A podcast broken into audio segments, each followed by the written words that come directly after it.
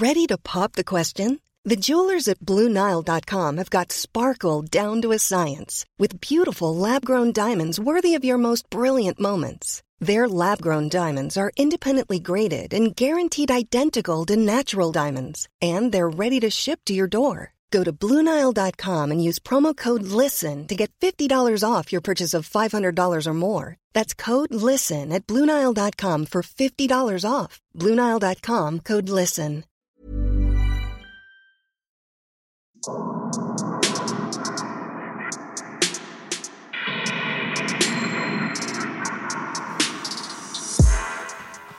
Hallo und herzlich willkommen zum ersten FM4 Podcast Festival. Schön, dass ihr heute alle hergefunden habt in Zwuck, in den kuscheligen Projektraum. Mein Name ist Nina Hochraner, ich bin von FM4 und ich freue mich, euch heute durch den Abend geleiten zu dürfen. Das hier ist übrigens die Neigungsgruppe True Crime. Also falls sich irgendjemand versehentlich hierher verirrt hat und in der nächsten Stunde keine makabren Verbrechensgeschichten hören möchte, jetzt wäre noch die Chance zu gehen. Alle anderen erwartet jetzt eine Live-Folge von Darf's ein bisschen Mord sein? Darf's ein bisschen Mord sein ist der erste unabhängige True Crime Podcast aus Österreich. Er ist mehrfach preisgekrönt und einer der erfolgreichsten Podcasts des Landes. Was ihn auszeichnet, ist der besondere Schmäh, mit dem über kuriose, ungelöste und vergessene Kriminalfälle aus der ganzen Welt, aus der ganzen Geschichte, natürlich auch aus Österreich berichtet wird. Das aber immer respektvoll und faktengetreu und informativ. Ich darf ja auch noch die Erfinderin des Podcasts, Franziska Singer, vorstellen.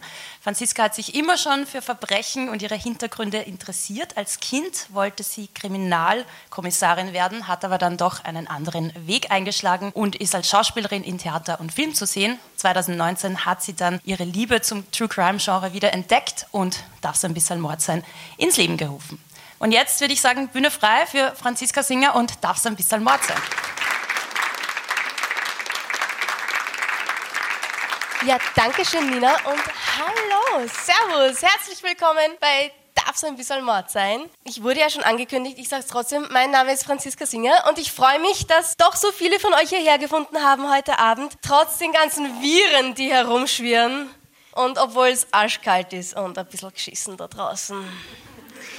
Ja, man hört es leider noch, mich hat es ja auch erwischt. Und leider bin ich auch allein hier, aber das soll uns nicht davon abhalten, einen wunderschönen, spannenden Abend miteinander zu haben. Ist denn noch jemand von euch allein hier? Ja, ein paar wagemutige Leute, sehr, sehr schön. Ist jemand hier, der oder die noch niemals diesen Podcast gehört hat? Also doch, doch ein paar Leute. Sehr, sehr gut. Mein Papa zeigt auch auf. Ja. Gut.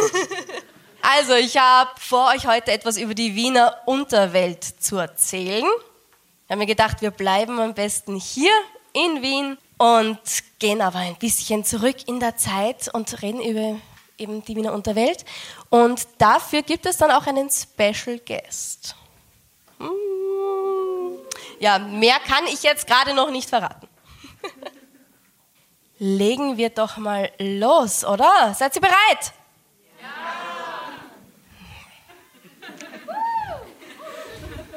Seid ihr bereit? Ja! Sehr schön. Ich auch. Okay. Ihr könnt euch ja bestimmt noch alle an Jack Unterweger erinnern, der in den frühen 90ern mutmaßlich elf Sexarbeiterinnen getötet hat. Oder an den Pumpgun Ronnie, den Bankräuber, Mörder und, was ihm bei seiner spektakulären Flucht zugute kam, Marathonläufer. Oder auch an die wilde Wanda, von der die Band Wanda ihren Namen hat. Die erste Zuhälterin Wiens und die gefährlichste, die einmal als aus dem Gefängnis entflohen galt. Dabei war sie einfach nur bei der Feldarbeit in einer Fuhre besoffen eingeschlafen. Der Ronny mit seiner Pumpgun ein Einzeltäter. Der Jack, unser berühmtester Mörder, wenn man auf sowas stolz sein kann. Uh, einer der bekanntesten Österreicher weltweit, bis ihm Josef Fritzl ein bisschen den Platz weggenommen hat, als Figur internationalen Ranges. Aber die Wanda, die Wanda Kuchwalek, das war eigentlich die einzige unter ihnen, die wirklich Teil der Wiener Unterwelt war. Da gab es den Geschwinden, den Notwehrchrister, den Taschner Peppi, die Schmutzerburm und viele, viele mehr. Und über diese Wiener Unterwelt, die es so schon lang nicht mehr gibt, möchte ich eben heute reden. Wir begeben uns also in der Zeit zurück in die Wiener Galerie der 1950er bis 70er Jahre. Galerie, so wurde die Wiener Unterwelt damals bezeichnet, denn wie in jedem Schattenmilieu gibt es auch in Wien oder gab es auch in Wien eine eigene Ganovensprache. Auch wenn manche behaupten, die Wiener Unterwelt, die hat es ja gar nicht gegeben. Das sagt Alois Schmutzer, einer der sogenannten Schmutzerburm und wie die Kronenzeitung ihn genannt hat, der ehemalige König der Unterwelt in einem Interview. Alois und sein Bruder Norbert, besser bekannt zu dieser Zeit eben als die Schmutzerburm, machen sich ab Anfang der 60er einen Namen rund ums illegale Glücksspiel und sind zwei unserer Protagonisten des heutigen Abends. Auch der dritte Protagonist, Peppi Taschner, ist mit der Wiener Galerie verbandelt und im Bereich des illegalen Glücksspiels zu finden. Er hat aber auch gute Kontakte zu den Wiener Strizis, den Zuhältern und ihren Prostituierten. Aber warum Wiener Galerie, Franziska? Hat das was mit einem Museum zu tun? Nein. Der Name, man weiß nicht genau, woher der kommt. Er könnte sich davon ableiten, dass im polizeilichen Fotoalbum halt alle Bösewichte abgebildet waren. Und das hat man sich angeschaut wie eine Galerie. Oder vielleicht äh, bezieht es sich auch auf das Geländer der höheren Stockwerke in Justizanstalten. Man weiß es eben nicht so ganz genau. Und weil es auch öfter vorkommen wird heute, Stein oder Star in Krems ist die zweitgrößte Justizanstalt in Österreich und die größte als Strafvollzugsanstalt betriebene Hafteinrichtung, die wir haben. Ihr habt ja bestimmt alle gehört, die letzten Jahre immer wieder, dass Wien die lebenswerteste Stadt ist, immer irgendwie unter den ersten Plätzen. Ja, auch eine der sichersten, vielleicht auch die unfreundlichste Stadt, aber trotzdem sehr schön. Das war nicht immer so. Wobei, ich meine, im Vergleich zu anderen Städten auf dieser Welt von der Sicherheit her, vielleicht waren wir eh ganz weit vorn. Das weiß ich nicht. Aber im Gegensatz zu heute sind Prügeleien und Messerstechereien zu dieser Zeit, über die wir heute sprechen, ziemlich normal. Besonders die Nachkriegsgeneration ist einfach noch permanent von legitimierter Gewalt umgeben. In Wien Ende der 1950er sind die Folgen des Kriegs noch deutlich spürbar. Es geht um Prostitution, Hehlerei, vielleicht noch Schutzgelderpressung. Aber vor allem geht es um die Vorherrschaft beim Stoß, beherrscht von den sogenannten Stoßkönigen. Also das sind quasi die Säulen des organisierten Verbrechens in Wien. Um 1955 wird das Blatt der Akteure neu gemischt und es beginnt eine blutige Zeit in der Wiener Unterwelt. Ab Beginn der 60er werden diese Revierkämpfe auch vermehrt mit wilden Schießereien ausgefochten. Interessanterweise gehen die trotz eines recht hohen Munitionsverbrauchs, der auch El Capone gefallen hätte, meist recht glimpflich aus. Ab 1959 geht es dann in Wien so richtig rund. Es kommt zu den sogenannten Plattenkriegen. Die ziehen sich auch über das nächste Jahrzehnt bis Anfang der 70er Jahre. Die Kontrahenten sind die führenden Köpfe der Unterwelt dieser Zeit.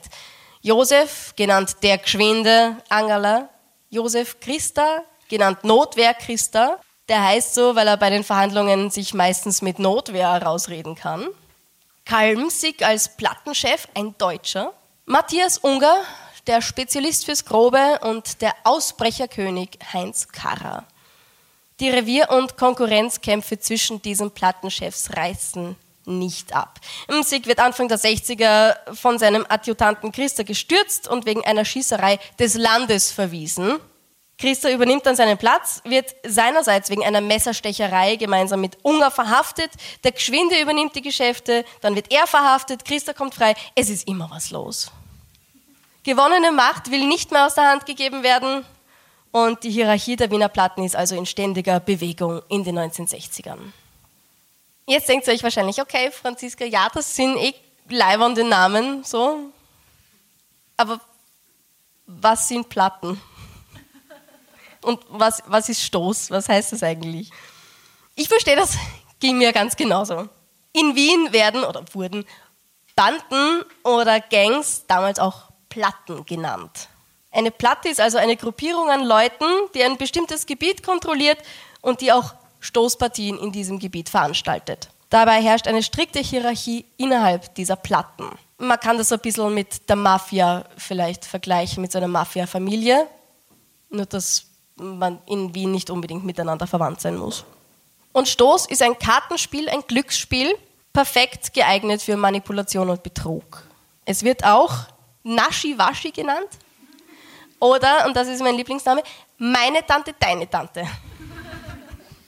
In Wien ist, also wenn ich ist sage, meine ich immer, damals, wir sind ja quasi vor 60 Jahren, in Wien ist oder war das Spiel sehr populär, aber auch leider sehr illegal.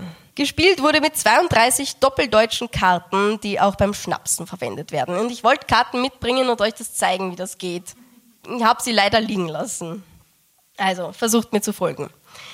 Am Spieltisch sitzen Ganoven, Industrielle, Geschäftsleute, alles Männer, keine Frauen. Mm, mm.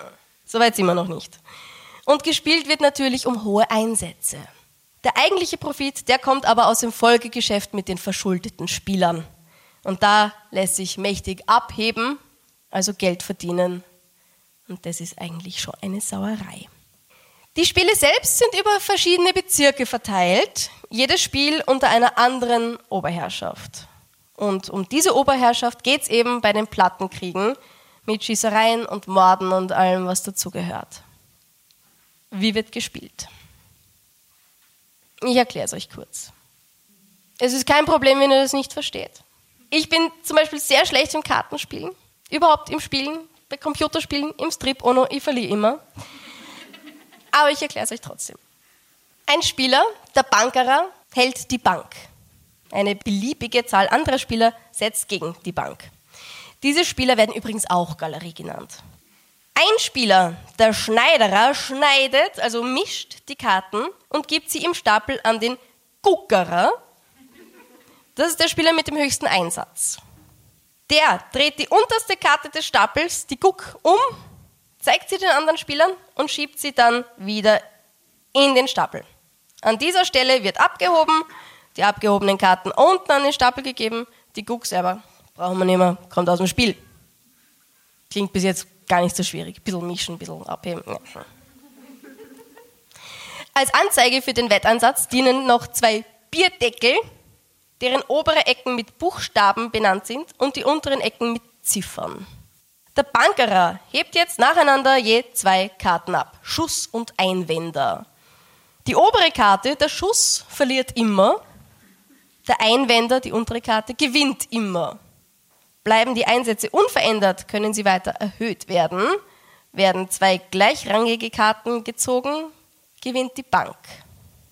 Erreicht das Spiel die letzten drei Karten, wird neu gemischt, eine neue Partie beginnt. Und man kann noch mehr Geld verdienen. Verlieren. In den meisten Fällen. Alles klar, oder? Okay, okay. Ich weiß nicht, ehrlich gesagt, ob das heute noch illegal ist. Äh, man findet diese Anleitung auch im Internet. Ihr habt es nicht von mir.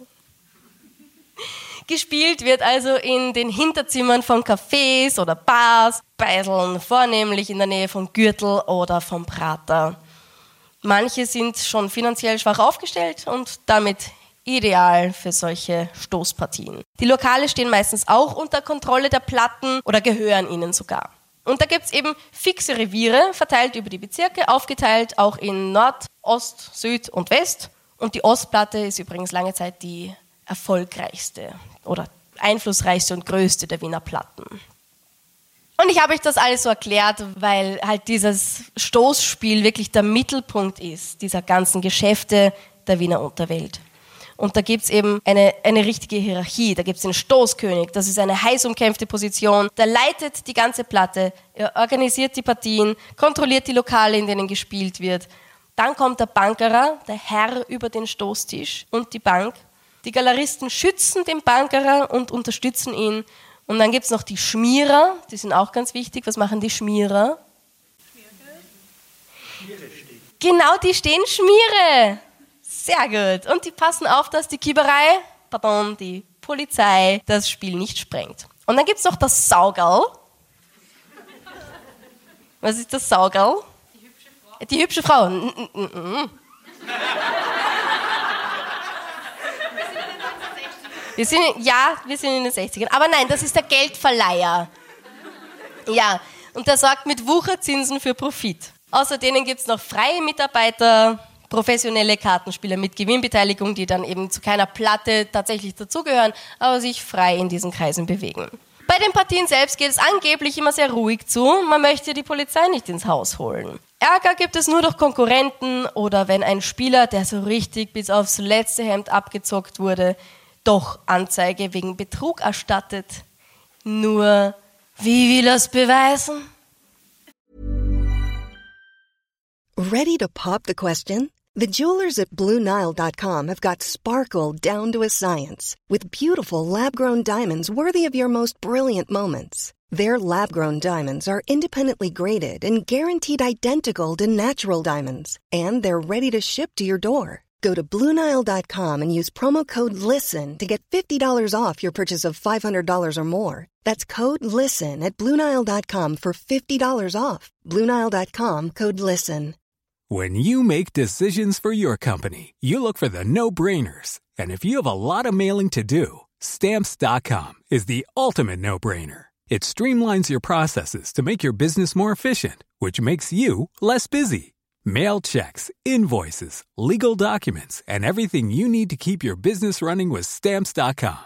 Seamlessly connect with every major marketplace and shopping cart. Schedule package pickups and see your cheapest and fastest shipping options from different carriers with rates up to 89% off USPS and UPS rates. And with the Stamps.com mobile app, you can take care of mailing and shipping wherever you are. Make the same no-brainer decision as over 1 million other businesses with Stamps.com. Sign up with Code PROGRAM for a four-week trial, plus free postage and a free digital scale. No long-term commitments or contracts.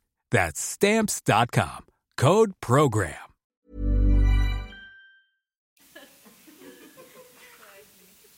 Also gehen wir weiter vom Spiel zu den Menschen, die es spielen oder damit ihr Geschäft machen.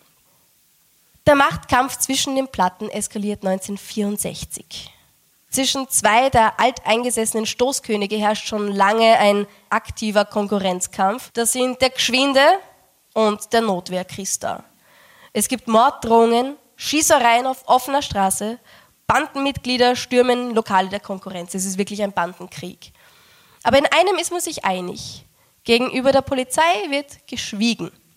Als Waffenstillstand herrscht, mischt sich noch ein Newcomer ein, das ist der Heinz Karrer. Ein, wie die es sehen, rotzfrecher Kerl, der sich partout nicht vom örtlichen Capo, dem Geschwinden, beschützen lassen will. Er will selbst einer der ganz Großen sein. Das geht natürlich nicht. Heinz muss sich unter vorgehaltener Pistole niederknien und um Verzeihung bitten. Das ist natürlich eine furchtbare Demütigung in der Szene, die wiederum Rache verlangt. Am 7. Oktober 1963 wartet Heinz Karrer vor seinem Café Jojo in der Ausstellungsstraße beim Prater auf den Geschwinden und schießt ein ganzes Magazin leer. Auf ihn. Der springt aber in letzter Sekunde hinter eine Laterne und schießt zurück, bis sein Magazin ebenfalls leer ist. Ich weiß nicht, ob sie bei den Stormtroopern in der Lehre waren. Keiner von beiden trifft. Zwölf Kugeln alle gehen daneben. Aber damit ist es natürlich noch nicht zu Ende. Jetzt tut sich der Geschwinde mit dem Notwehrchrister zusammen. Sie sind sich einig, Wien soll zwischen ihnen aufgeteilt bleiben. Ein Dritter hat keinen Platz. Ihre Leute stürmen in Heinz Lokal, der schießt zurück. Und was soll ich sagen? Es wird wieder niemand getroffen. Jetzt schaltet sich allerdings die Polizei ein, die einige der Beteiligten festnimmt. Und beide Seiten sagen, bitte, es ist ja nichts geschehen. Ne? Wir haben ja nur Gaspistolen verwendet. Wieso am Schauplatz die Hülsen echter Munition gefunden wurden? Unerklärlich. Absolut unerklärlich. Der Richter glaubt es besser zu wissen. Er verurteilt die drei Frontmänner und damit hat der Plattenkrieg erst einmal Pause. Aber in dieser Zeit kommen neue aufstrebende Platten in das Gebiet, wie jene von Oswald Stanker, Josef Österreicher und auch den eingangs erwähnten Schmutzerburm aus Meidling. Die Schmutzerburm, das sind Alois, geboren 1938, und Norbert Schmutzer, Jahrgang 1940. Die Familie stammt aus dem Waldviertel, wo die beiden ihre Kindheit verbringen. Der Vater ist Fleischhauer und hat wegen Schleichhandel mit Essen und Fleisch auch einige Zeit im KZ verbracht. Sein Todesurteil können der Vater und die Mutter der Burm durch Fleischlieferungen ans KZ immer wieder aufschieben, bis er dann schließlich zum Ende des Kriegs freikommt und sein Gewerbe wieder aufnimmt. Jäger ist der Vater auch und eines Tages, als er in den Wald ins Revier geht, wird er erschossen. Von wem, weiß man nicht genau, aber er ist nicht der Einzige, der da erschossen wird, möglicherweise von russischen Soldaten. Alois und Norbert sind kräftige Burschen Sie lernen in Wien das Fleischerhandwerk, wie schon vorher der Papa, und Grauft haben es immer schon. Meinungsverschiedenheiten werden ausgraft und der Fall ist erledigt. Waffen kommen bei den beiden nie zum Einsatz, das ist ihr Ehrenkodex. Und auch der Polizei werden sie später hauptsächlich durch Schlägereien bekannt. Sie sind für ihre Stärke berüchtigt. Alois soll stark wie ein Stier sein und angeblich hat er einmal als 17-jähriger Bursch bei einer Verhaftung einen gusseisernen Ofen in die Höhe gehoben. Das kommt so. Die Mutter der Schmutzerburm führt in der Meidlinger Erlgasse ein Lokal, das Café Domingo. Das ist ganz in der Nähe vom heutigen Bahnhof Wien-Meidling. Norbert, der jüngere Bruder, rennt von einem Polizisten verfolgt ins Lokal. Was er angestellt hat, weiß man nicht. Das ist wurscht. Der Polizist schlägt im Laufen mit dem Gummiknüppel auf den Burschen ein und der Alois, der sitzt gerade beim Kartenspiel im Gastraum und sieht, dass der Polizist seinem Bruder wehtut. Er hetzt hinterher. Die wilde Verfolgungsjagd geht durch die Küche und den Gang zum hinteren Ausgang auf die Straße hinaus, wo schon die Streife wartet. Und die nimmt die beiden Schmutzerburm nicht ohne Widerstand fest. Auf der Wache soll Alois dann die Decken geben werden. Das klingt jetzt sehr viel kuscheliger, als es ist. Es bedeutet, dass einem Gefangenen eine Decke über den Kopf geworfen wird, damit er nicht sieht, wer ihn verhaut. Alois hört das, dass sie das vorhaben, springt zum gusseisernen Ofen der Wache, reißt den aus der Verankerung. Ich muss dazu sagen, er ist wohl nicht an. Hebt ihn hoch und droht den Beamten damit. Verprügelt wird er danach nicht, aber verurteilt, und zwar nach 81 Gegenwehr gegen die Polizei. Ab diesem Zeitpunkt ist er bei der Polizei auf dem Radar. Sein Bruder Norbert steht ihm aber in Sachen Stärke in nichts nach. Einmal reißt er den Türstock auf der Wache raus. Sie haben jetzt also ein eher schlechtes Verhältnis zur Polizei. Und das überschattet auch die weitere Karriere der Schmutzerburm. Für die Presse sind die Geschwister ein gefundenes Fressen. Und ich finde das so geil. Angeblich marschiert Alois Schmutzer einmal zum Büro der Kronenzeitung und sagt, er verlangt jetzt 5%, weil wenn die Zeitung schon mit ihren Schlagzeilen an seinem Namen verdient, dann will er auch seinen Anteil davon haben. Bekommen tut er natürlich nichts. Das Café Domingo von der Mama wird in den 60ern quasi zum Hauptquartier der Schmutzerburm und der Meidlinger Platte. Das erste Mal in Haft sind die beiden Brüder 1961. Norbert, weil er versucht haben soll, sich als Stritzi, also als Zuhälter im ersten Bezirk zu etablieren. Alois wegen Bandenverbrechen, schweren Sittlichkeitsdelikten und Zuhälterei. Später wird Alois sagen, Stritzi ist er keiner gewesen, nur ein Spieler. Hm, ich weiß nicht. Sie sitzen beide in der Haftanstalt Stein in Krems an der Donau wo die Brüder den Stoßspieler und Strizzi Karl Kohler kennenlernen, der ihnen seine Kniffe verrät. Als sie wieder draußen sind, etabliert sich im Café Domingo bei der Mama ebenfalls eine Stoßpartie und es kommt zu einem Revierkampf mit Oswald Stanker, der den Stoß im 16. Bezirk kontrolliert. Warum genau?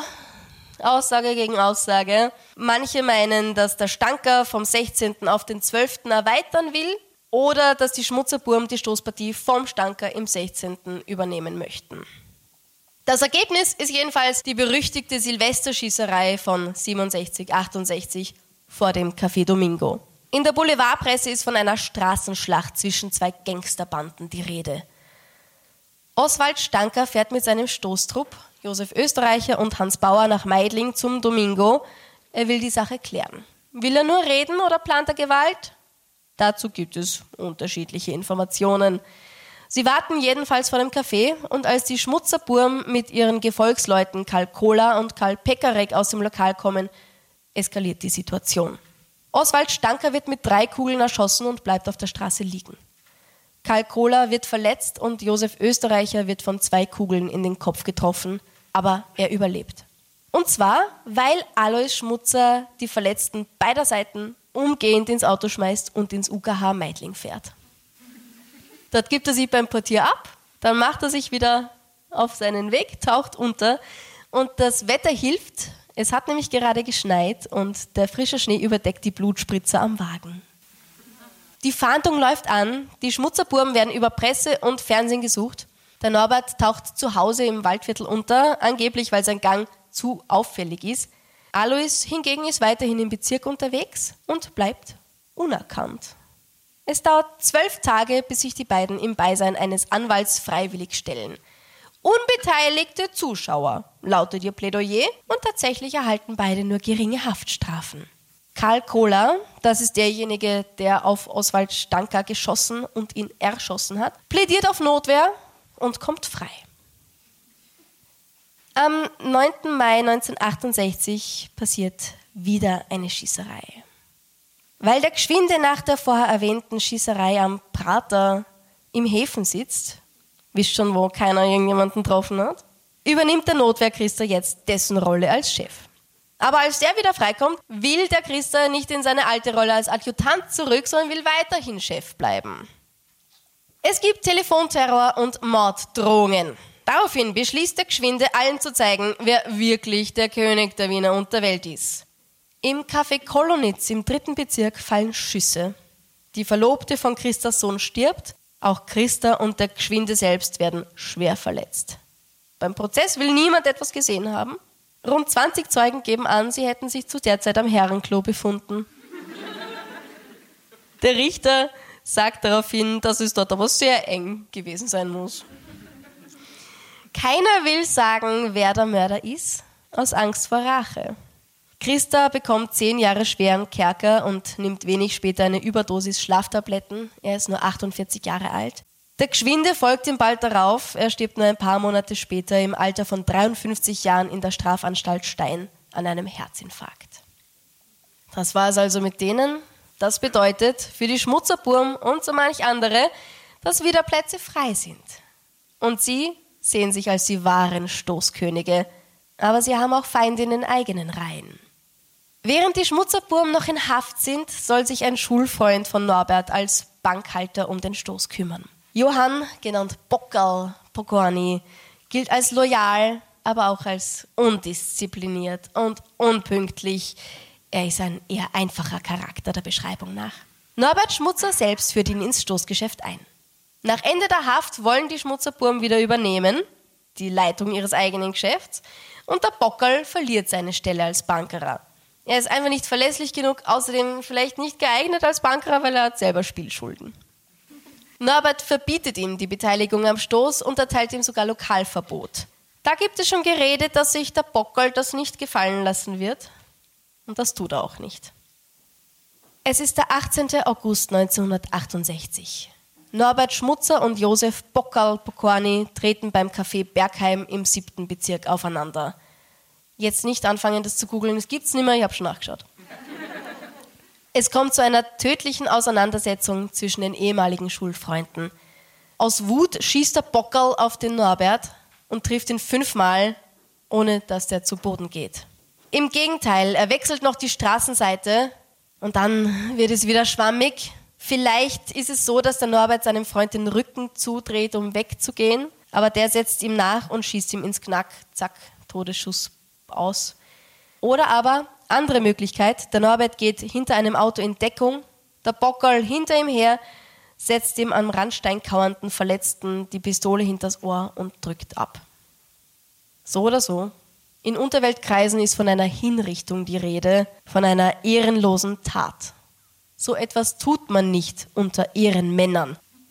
Nach einer kurzen Flucht in die Tschechoslowakei wird Bockerl gefasst, ausgeliefert angeblich von seinen eigenen Leuten und zu 15 Jahren Haft verurteilt. Kurzzeitig sitzen er und Alois Schmutzer sogar im selben Gefängnis. Aber dort treffen sie sich wohl nicht, weil sonst wäre etwas anderes ausgegangen. Der Tod des Bruders führt das Ende der Schmutzerburm im Stoßgeschäft herbei, weil auch Alois bleibt eben nicht mehr lang auf freiem Fuß. Er wird ebenfalls 1968 verhaftet und zwar in Zusammenhang mit dem Raub an einem Geldbriefträger.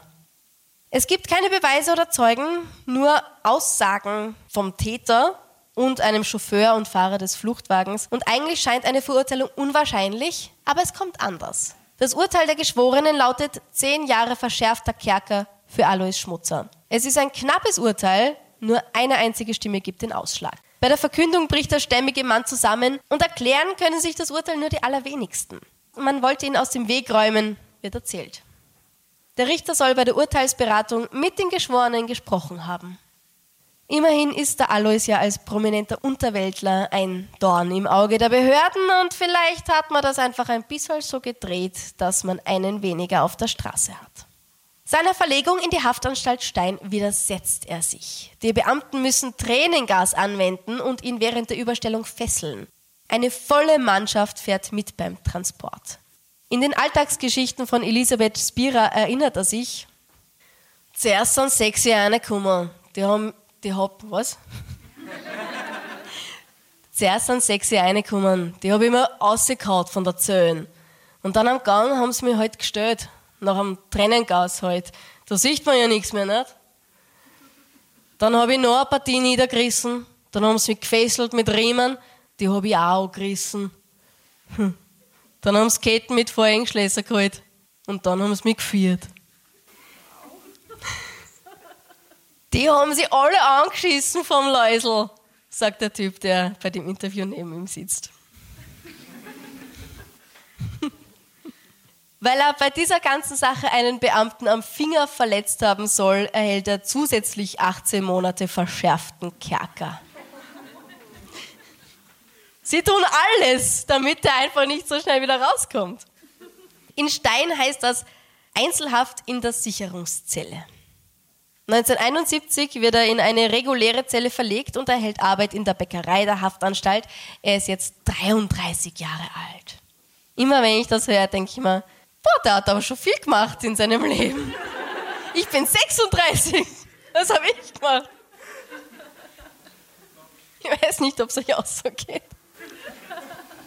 Gerüchte besagen, bei seiner Ankunft hätten sich 20 Häftlinge in Stein, darunter auch Denunzianten, aus Angst verlegen lassen. Das erzählt zumindest ein ehemaliger Häftling und sagt auch, der Schmutzer, der hat eine 10-Schilling-Münze zwischen die Zähne gesteckt und zerbissen. Die anderen Häftlinge haben, wenn nicht Angst, dann doch zumindest alle großen Respekt vor ihm. Nach seiner Entlassung ist Alois Schmutzer nicht mehr nennenswert kriminell aktiv oder man kommt ihm nicht drauf. Er sieht zum ersten Mal seinen Sohn, der zu Beginn seiner Haftstrafe geboren wurde. Er betreibt ein Espresso in seinem Heimatbezirk in Meidling und geht seiner Schwester in deren Gemischtwarenhandlung zur Hand. Seinen Lebensabend verbringt er bei seinen Bienenstöcken in der alten Heimat, dem Waldviertel. An seine Lebensgeschichte erinnert er sich für den Dokumentarfilm Aufzeichnungen aus der Unterwelt, erzählt zusammen mit dem Wiener Liedsänger Kurt Gierk, mit dem er auch zusammen im Häfen gesessen ist. Da erzählen sie beide vom Leben in der Wiener Unterwelt. Bei der Premiere des Films bei der Berlinale 2020 war er noch mit dabei. Mittlerweile ist Alois Schmutzer, eine Legende der Wiener Unterwelt, verstorben. Es sind die Alltagsgeschichten von 1997 über Meidling, falls ihr euch das anschauen wollt, da relativ am Ende. Ihr wirkt so lieb. Schön knuffiger Mann. Naja. Den Alois Schmutzer, den hat auch der Peppi Taschner noch kennengelernt. Ebenfalls ein Mitglied der Wiener Galerie, der zur selben Zeit wie der Alois in Stein einsitzt und dort mit ihm in der Bäckerei zusammenarbeitet. Er beschreibt ihn als gutmütigen und liebenswerten Menschen, vor allem gegenüber Leuten, die er mag. In der Wiener Galerie hat sich auch der Peppi Taschner als Bugel, also als Leibwächter für die Unterweltbosse, einen Namen gemacht. Als Bugel sorgt er für Ruhe am Spieltisch, greift bei Streits ein und hat das Sagen, wer an den Spieltisch darf und wer nicht. Er steht auch Schmiere und hört den Polizeifunk ab. Ein besonderes Faible hat er für Waffen, vor allem seine Revolver und für Frauen. Der Peppi schaut gut aus mit seinen grauen Augen und blonden Haaren. Den richtigen Schmäh hat er. Er ist ein wahrer, wenn auch eifersüchtiger Playboy, weil natürlich darf er alle Frauen haben, aber sie nur ihn. Er selbst prahlt von über 400 Frauenbekanntschaften, darunter auch viele Sexarbeiterinnen. Er kennt die Szene und nicht wenige seiner Freunde sind Stritzis. Insgesamt sammelt er 24 Vorstrafen, ist zweimal mit Fahndungsprofil in der Sendung Aktenzeichen XY ungelöst und stolz darauf. Das ist für ihn ein Zeichen des sozialen Status, die Anerkennung in der Unterwelt.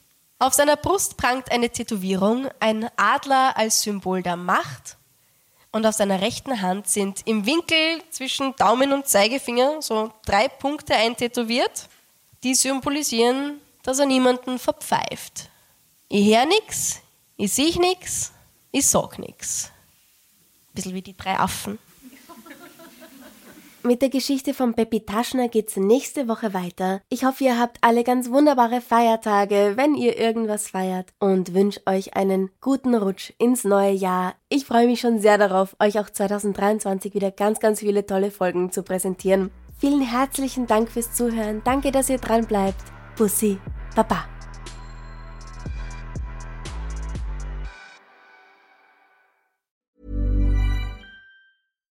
When you make decisions for your company, you look for the no brainers. And if you have a lot of mailing to do, stamps.com is the ultimate no brainer. It streamlines your processes to make your business more efficient, which makes you less busy. Mail checks, invoices, legal documents, and everything you need to keep your business running with stamps.com. Seamlessly connect with every major marketplace and shopping cart. Schedule package pickups and see your cheapest and fastest shipping options from different carriers. With rates up to 89% off USPS and UPS rates. And with the Stamps.com mobile app, you can take care of mailing and shipping wherever you are. Make the same no brainer decision as over 1 million other businesses with Stamps.com. Sign up with Code PROGRAM for a four week trial, plus free postage and a free digital scale. No long term commitments or contracts. That's Stamps.com. Code Program. Liebe findet den unterschiedlichsten Ausdruck quer durch die Geschichte. Doch ist es wirklich immer Liebe? Lasst uns über Sex sprechen. Von skandalösen Stories aus der Antike über die Geschichte von Fetischen bis hin zu den unanständigen Geheimnissen berühmter Personen. Bei Liebesgeschichte gehen wir der Entwicklung der menschlichen Sexualität auf den Grund. Unterhaltsam, lehrreich und im besten Sinne des Wortes tabulos stellt Franziska Singer, das bin ich, jede Woche die Frage, wer, wann, mit wem und wie. Wer Liebesgeschichte überall, wo es Podcasts gibt.